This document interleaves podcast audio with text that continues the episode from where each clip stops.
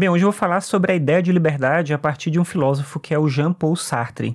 Ele tem um texto que chama O Existencialismo é um Humanismo, que na verdade é um texto meio manifesto, tentando explicar o que, que é o existencialismo, a corrente filosófica criada pelo próprio Sartre.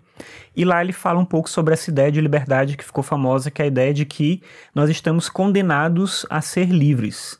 E aí uma citação do texto diz o seguinte, abre aspas. A escolha é possível num sentido, mas o que não é possível é não escolher. Posso sempre escolher, mas devo saber que, se eu não escolher, escolho ainda.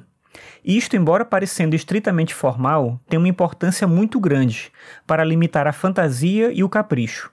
Se é verdade que, em face de uma situação, eu sou obrigado a escolher uma atitude, em que de toda maneira eu tenho responsabilidade de uma escolha que, ligando-me por um compromisso, liga também a humanidade inteira, ainda que nenhum valor a priori determine minha escolha, essa nada tem a ver com capricho. Fecha aspas.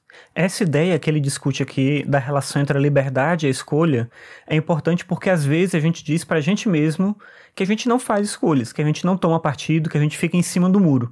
E o que o Sartre coloca aqui é que isso é impossível. Você sempre faz escolhas. Quando você diz alguma coisa, você está tomando partido de uma situação, quando você toma uma decisão também, mas quando você fica calado ou quando você não age, você também está fazendo escolhas, você também está, de alguma forma, interferindo no curso das coisas que acontecem. Então, a realidade ela é dependente da nossa ação e da nossa não ação. Tudo isso são escolhas que a gente faz, tudo isso tem a ver com a nossa liberdade. Então, a gente não pode não escolher no final das contas. Esse, esse é o paradoxo que ele tenta discutir.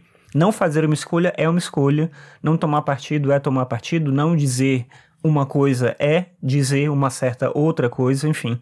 Essa é uma discussão que é importante dentro do existencialismo como uma noção de responsabilidade do indivíduo diante do mundo e é um tema que importa a todos nós porque a gente vive o tempo todo lidando com outras pessoas e lidando com as ações que existem no nosso mundo, ações nossas e ações também das outras pessoas.